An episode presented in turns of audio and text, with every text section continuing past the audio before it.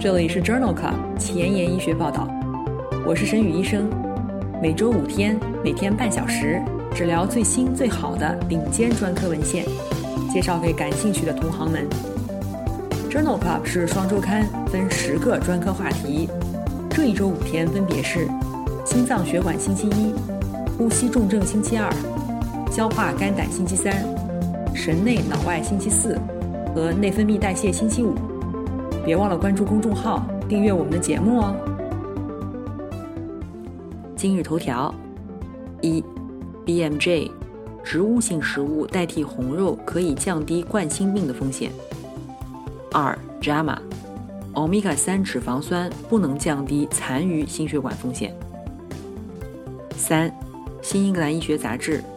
无症状性主动脉瓣狭窄应当尽早手术。四。Rheumatology，白介素六反式信号通路在类风湿关节炎相关心血管功能障碍当中的作用。五，Science 子刊，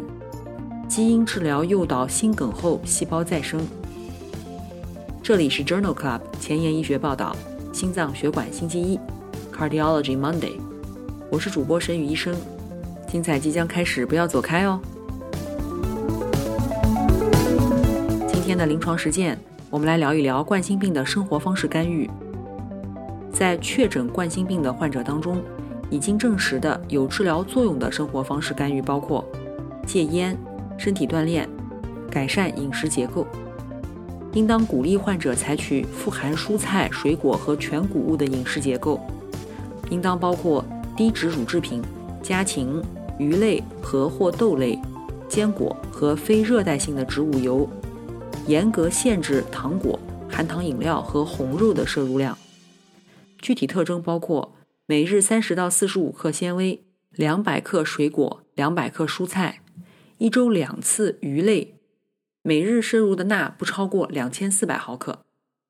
每周进行三到四次中高强度的体育锻炼，每次持续四十分钟。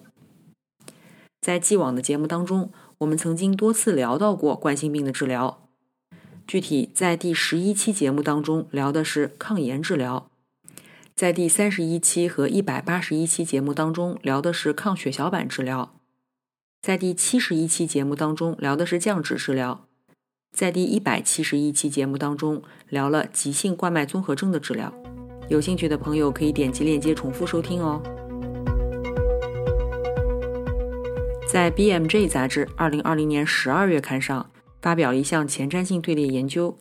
讨论了红肉、加工红肉和未加工红肉与冠心病风险之间的关系，并且评估了用其他的蛋白质来代替红肉是否可以降低冠心病风险。研究一共招募了四万例没有心血管疾病或者癌症的男性，在一百零二万人年的随访当中，一共记录到了四千多例冠心病，其中一千八百人死亡。在调整饮食和非饮食危险因素以后，每天增加一份红肉的摄入，冠心病风险增加百分之十二；每天增加一份未加工的红肉，冠心病风险增加百分之十一；每天增加一份加工过的红肉，冠心病风险增加百分之十五。但是如果每天摄入富含植物蛋白的食物，比如坚果、豆类和大豆，则冠心病的风险降低百分之十三到百分之十七。用全谷物和奶制品代替红肉，比如鸡蛋代替加工过的红肉，也可以降低冠心病的风险。因此，作者认为用高质量的植物性饮食，比如豆类、坚果或者大豆代替红肉，可以降低冠心病的风险。用全谷物和奶制品代替红肉，鸡蛋代替加工过的红肉。也可以降低这种风险。接下来分享的三篇文章讨论的都是欧米伽三脂肪酸与心血管疾病之间的关系。第一篇文章发表在《JAMA》二零二零年十一月刊上。这一项 Strength 研究评估了欧米伽三羧酸制剂、二十五碳五烯酸 EPA 和二十二碳六烯酸 DHA。对于心血管疾病高危人群的结局的影响。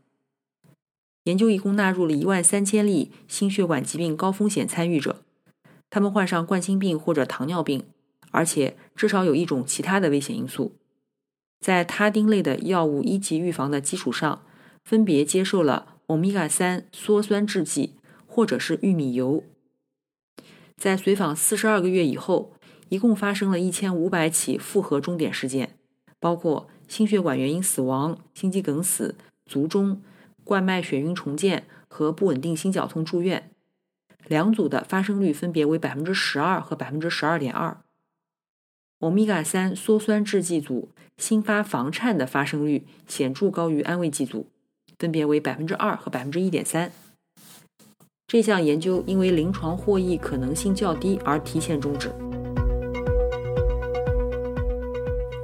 第二篇关于欧米伽三脂肪酸的文章讨论了大剂量的欧米伽三脂肪酸是否可以减少老年心肌梗死患者的主要心血管事件。这一项 OMAMI 研究发表在《Circulation》杂志2021年2月刊上。这是一项研究者发起的多中心随机临床研究，将1.8克欧米伽三脂肪酸与安慰剂组添加到70到82岁之间两到八周内出现心梗的患者的二级预防方案当中，持续两周。入组1000人，平均年龄75岁，女性占30%。平均甘油三酯水平为一百一十一毫克每分升。研究发现，心梗、急性血运重建、卒中、全因死亡、心衰住院等终点事件的总发生率两组十分相似，分别为百分之二十一和百分之二十。新发房颤的比例，欧米伽三脂肪酸组略高，分别为百分之七点二和百分之四。两组大出血的发生率也十分相似，分别为百分之十点七和百分之十一。这项 OMANI 研究认为，每天食用一点八克欧米伽三脂肪酸治疗两年内，不能够减少近期心梗老年患者的临床事件。今天讨论的第三篇关于欧米伽三脂肪酸的文章，同样也是发表在《JAMA》二零二零年十一月刊上。这一项 Do Health 研究讨论了维生素 D、欧米伽三脂肪酸和运动在预防心血管疾病方面的益处。这个双盲安慰剂对照二乘二乘二因子的随机临床研究当中，纳入两千多例七十岁以上、近五年以来无重大健康事件的、有足够活动能力、良好认知状态的参与者，随机分配到下面八组中的一组，为期三年。第一组给予维生素 D 三、欧米伽三脂肪酸加运动；第二组维生素 D 三加欧米伽三脂肪酸；第三组维生素 D 三加运动；第四组维生素 D 三；第五组欧米伽三脂肪酸加运动；第六组欧米伽三脂肪酸；第七组运动和第八组安慰剂组。研究平均随访达三年。总的来说，任何单独或者联合干预组都没有显著的获益。包括收缩压、舒张压、认知功能、骨折、感染。例如，服用与不服用维生素 D 三，血压收缩的变化为零点八毫米汞柱；服用与不服用欧米伽三脂肪酸，舒张压的变化为零点五毫米汞柱，感染的风险降低百分之十三，均没有统计学意义。而且，所有治疗组的全因死亡风险都十分相似。因此，作者认为。在七十岁以上的既往体健的老年人当中，服用维生素 D 三、欧米伽三脂肪酸或者是力量训练，在改善血压、非椎体骨折、感染或者认知功能方面都没有显著的获益。今天分享的最后一篇文章，我们来聊一聊膳食当中的抗氧化剂与冠心病风险之间的关系。这篇文章是一篇孟德尔随机化研究。发表在美国心脏学会杂志二零二一年一月刊上。文章利用了孟德尔随机抽样法，调查膳食来源的循环抗氧化剂与原发性冠心病风险之间可能的因果关系。研究中一共检测了三个数据库、九万例患者和六十七万例对照组参与者的循环抗氧化剂及其代谢产物。其中，抗氧化剂包括维生素 E。维生素 C、视黄醇、贝塔胡萝卜素和番茄红素。作者发现，循环抗氧化剂与冠心病风险没有任何关系。其中视黄醇预防冠心病的优势比为零点九四，贝塔胡萝卜素预防冠心病的优势比为一点零三，均没有统计学意义。对于代谢物，每增加十倍的代谢产物伽马生育酚优势比为零点九三，维生素 C 优势比为一点零一，也没有统计学意义。因此，作者认为服用抗氧化剂看来不太可能预防冠心病。临床工作繁重琐碎，无暇追踪最新研究，但主任又天天催着写课题吗？那就订阅播客 Journal Club 前沿医学报道，每周五天，每天半小时，这里只聊最新最好的临床文献。想知道哪一天是你感兴趣的专科内容吗？一定要关注我们的公众号 Journal Club 前沿医学报道。今天临床实践的第二部分，我们来聊一聊经导管主动脉瓣置换术 TAVR 和外科主动脉置换术 SAVR。经导管主动脉瓣置换术 （TAVA） 也称为经导管主动脉瓣植入术 TAVI，和外科主动脉瓣置换术 （SAVA） 是重度主动脉瓣狭窄患者的主要治疗手段，可以改善并且延长生存期。支持外科手术的因素包括存在外科手术的其他适应症，没有股动脉入路，年龄较小且预期寿命较长，则适合于外科机械瓣置换术。支持内科手术的因素包括存在外科禁忌症，年龄较大而且预期寿命较短，女性性别。在既往的节目当中，第六十一期心脏血管星期一。我们曾经聊过内科的 TAVI 手术，在第九十一期的节目当中，我们曾经聊过微创和外科手术的比较。有兴趣的朋友可以点击链接重复收听哦。目前，对于无症状的重度主动脉瓣狭窄患者，手术干预的时间和指征仍然有争议。在《新英格兰医学杂志》二零二零年一月刊上发表了一项随机对照研究。选取了一百四十五例无症状的重度主动脉瓣狭窄患者，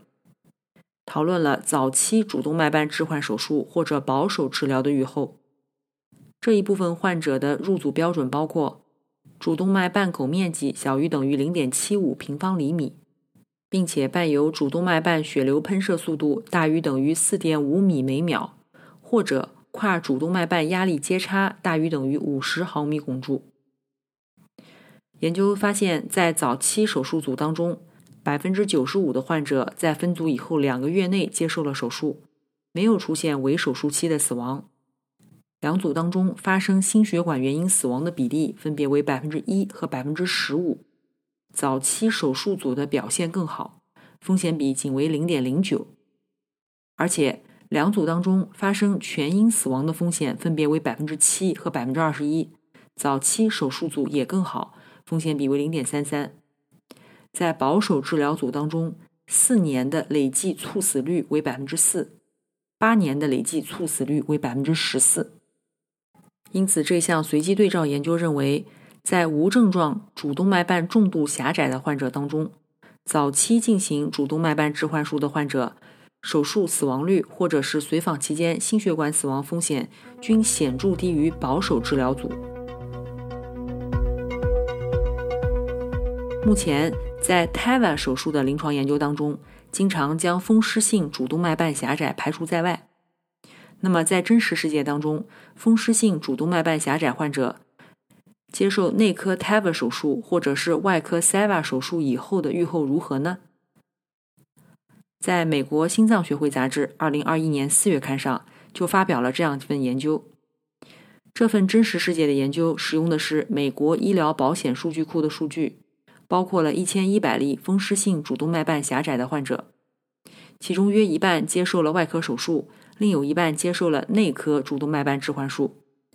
在基线时，外科手术组的患者更年轻，共病更少，体质更好。综位随访十九个月，内科手术与外科手术的全因死亡率没有差异，而且非风湿性与风湿性主动脉瓣狭窄的患者。在接受内科手术以后的死亡率也没有差异。在随访过程当中，风湿性瓣膜病接受内科手术治疗以后，没有患者需要接受二次手术。而外科手术组当中有十一人接受了二次手术。二百四十二例非风湿性瓣膜病的内科手术患者需要二次手术。因此，这项真实世界的研究发现，与外科的主动脉瓣置换术相比，内科主动脉瓣置换术 TAVA 手术治疗风湿性主动脉瓣狭窄是一种可行的选择。下面介绍的三篇文章讨论的都是半中瓣手术。由于生物假体瓣膜的退行变，越来越多的患者需要接受主动脉的半中瓣手术，也就是 VIV 手术。关于这个话题的第一篇文章是发表在《欧洲心脏病学杂志》2020年8月刊上的一项大规模回顾性研究，目的是对于主动脉瓣瓣中瓣手术的长期生存和再干预发生率进行了一个大规模的随访。一共纳入了一千例瓣中瓣手术的患者，平均年龄七十七岁，百分之六十为男性，约有一半接受了 Medtronic 自膨胀式瓣膜，百分之四十三接受了 Edward 球囊可膨胀瓣膜，其他设备约占百分之五。瓣中瓣手术八年的失败率，在原始失效瓣膜内径小于二十毫米的患者当中比较高，分别为百分之四十和百分之三十三。死亡的独立相关因素包括原始生物假体瓣膜直径较小、年龄、非股动脉入路的瓣中瓣手术。研究一共记录到了四十例再干预的病例，相关因素包括严重的瓣膜与患者不匹配、瓣膜错位释放、Edward 球囊可膨胀瓣膜以及年龄。因此，这项大规模的回顾性研究认为。原始失效瓣膜的大小可能影响到瓣中瓣手术的长期死亡率，而 TAVR 手术使用的瓣膜类型影响到二次手术的发生率。关于瓣中瓣手术这个话题的第二篇文章是来自于美国心脏学会杂志2021年1月刊。该研究旨在比较当 TAVR 和 SAVR 手术中使用的生物瓣膜需要更换的时候。通过 TAVR 进行瓣中瓣手术的结局比较，这一项 Redo TAVR 国际注册中心研究，一共收集了四百多例 TAV in TAV 和六百多例 TAV in SAV 手术的数据。这两组手术的成功率分别为百分之七十二和百分之六十二，p 值等于零点零四五。手术不成功的原因主要包括残留压力接差过大、瓣膜释放不到位。冠状动脉阻塞和转为外科手术，两组术后三十天的死亡率分别为百分之三和百分之四，没有统计学差异；一年的死亡率分别为百分之十一和百分之十，也没有统计学差异。术后的动脉瓣口平均面积、平均残留压力接差以及中重度残余主动脉瓣反流率相似，但是轻度的主动脉反流。在 TAV in TAV 手术以后更为常见，因此作者认为，与 TAV in SAV 手术相比，TAV in TAV 手术的成功率更高，安全性相似。今天分享的第三篇关于瓣中瓣手术的文章，是发表在《欧洲心脏病学杂志》2020年8月刊上的一项真实世界的研究。文章比较了内科瓣中瓣手术。与外科二次换瓣手术的住院与再入院结局。作者利用一个大型的多中心全国数据库，对于内科瓣中瓣手术患者和一组匹配的高风险的外科二次换瓣手术患者的预后进行了头对头的比较，一共纳入了近七千个病例。内科半中半手术患者三十天死亡率更低，分别为百分之二点七和百分之五。大出血发生率更低，分别为百分之三十五和百分之五十。在匹配分析以后，内科半中半手术三十天死亡风险降低了百分之五十九，大出血的风险降低了百分之三十四，而且住院时间更短，出院以后居家康复比例更高。因此，这一项真实世界的研究认为，在三十天死亡率和出血并发症等方面。内科半中半手术似乎比二次外科换瓣手术更具优势，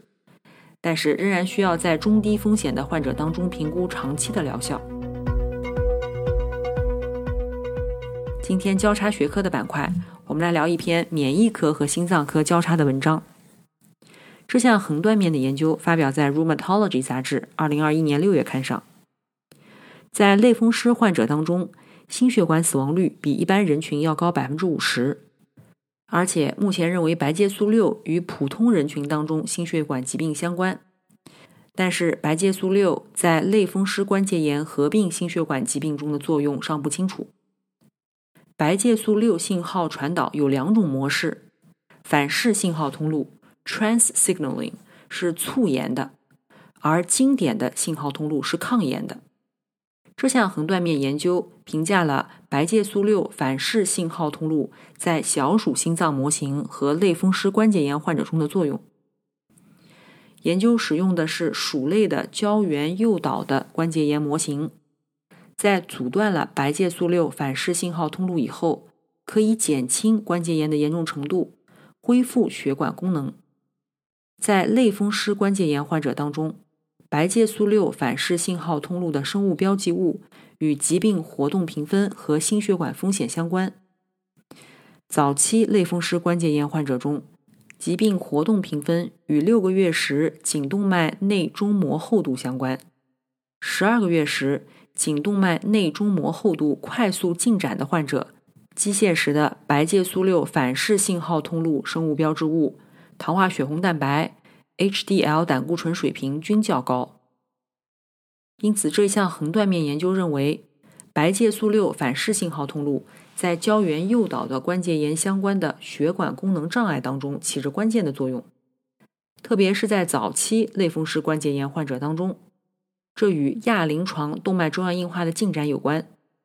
阻断白介素六反式信号通路，可能可以改善类风湿关节炎以及普通人群的动脉粥样硬化。今天的前沿医学，我们来聊一篇基础研究文章，发表在《Science Translational Medicine》Science 子刊，二零二一年七月刊。心肌细胞再生十分困难，目前发现。Hippo 信号通路能够抑制转基因小鼠心肌梗死以后的心肌细胞增殖。作者研制了一种基于腺病毒九的基因疗法，目的是局部敲除心肌梗死周围区心肌细胞当中的 Hippo 通路基因。在猪的心肌梗死模型当中，心梗以后两周就会出现左室收缩功能障碍。作者通过导管在心梗周围区的心内膜下。注射了短发夹 RNA，三个月以后，高剂量干预组的射血分数改善百分之十四点三，并且可以观察到细胞再生、疤痕缩小、毛细血管密度增加。基因疗法的耐受性良好，没有死亡病例，而且肝脏和肺脏也没有发现肿瘤形成。因此，作者认为，基于腺病毒的基因疗法治疗猪心梗模型周围区。可以加强细胞再生，改善心脏功能，将来有望用于治疗心力衰竭。今天的节目就聊到这里。如果你真心喜欢我的节目，不用给我点赞，现在就去转发分享吧，和我一起把最新最好的临床研究分享给需要的朋友。明天是呼吸重症星期二，精彩继续，不见不散哦。